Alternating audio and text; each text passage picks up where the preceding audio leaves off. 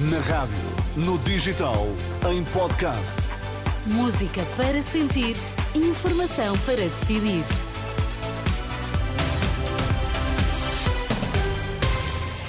Vamos às notícias na edição das duas. O que é que temos em destaque? Boa noite. Suspeitos de corrupção na Madeira começam a ser ouvidos hoje em primeiro interrogatório judicial. Termina então o prazo para a entrega das candidaturas às eleições legislativas.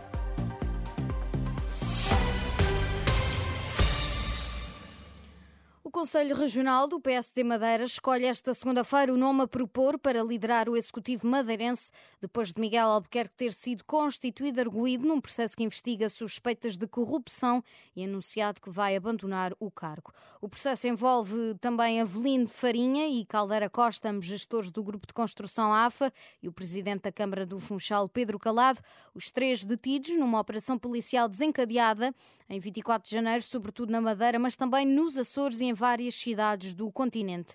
Miguel Albuquerque tinha garantido mais do que uma vez que não se demitia, mas a ameaça do PAN de romper o acordo de incidência parlamentar com o PSD e CDS-PP, caso o líder do Executivo se mantivesse no cargo, fez alterar a sua posição. Este acordo permite à coligação que governa a região PSD-CDS-PP ter maioria absoluta no Parlamento Regional.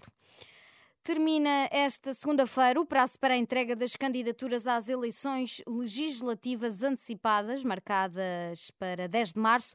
Os principais partidos já aprovaram globalmente as suas listas de candidatos a deputados, que terão que ser entregues localmente nos tribunais de comarca de cada um dos distritos ou círculos eleitorais, um processo que termina esta segunda-feira.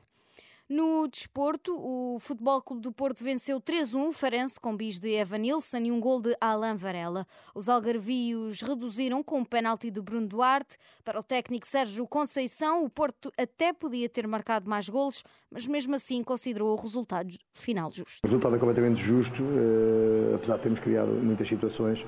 Uh, que podia ser um bocadinho mais, uh, mais volumoso, mas também não seria justo para aquilo que o, que o Forense fez e para, e para a boa réplica do, do Farense. O Futebol Clube do Porto mantém-se assim na terceira posição, a um ponto do Benfica e a dois do líder, o Sporting, embora os dois rivais tenham um jogo a menos. E a esta segunda-feira o Benfica joga no campo do Estrela da Amador e o Sporting recebe o Casa Pia. Em França, 15 mil elementos das forças de segurança mobilizados para impedir que os agricultores bloqueiem esta segunda-feira a cidade de Paris.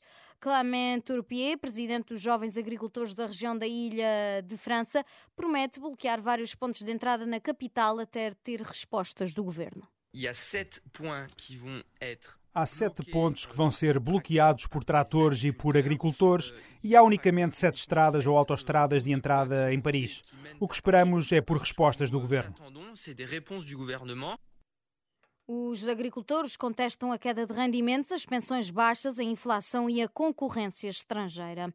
O secretário-geral da NATO, Stoltenberg, está de visita aos Estados Unidos, iniciado, iniciando esta segunda-feira contactos com altos representantes políticos norte-americanos no momento em que a ala republicana no Congresso mantém bloqueados novos pacotes de ajuda à Ucrânia. Na agenda para hoje, em Washington, Stoltenberg terá reuniões bilaterais com o chefe da diplomacia norte-americana, Antony Blinken, com o secretário da Defesa e com o conselheiro de Segurança Nacional da Casa Branca.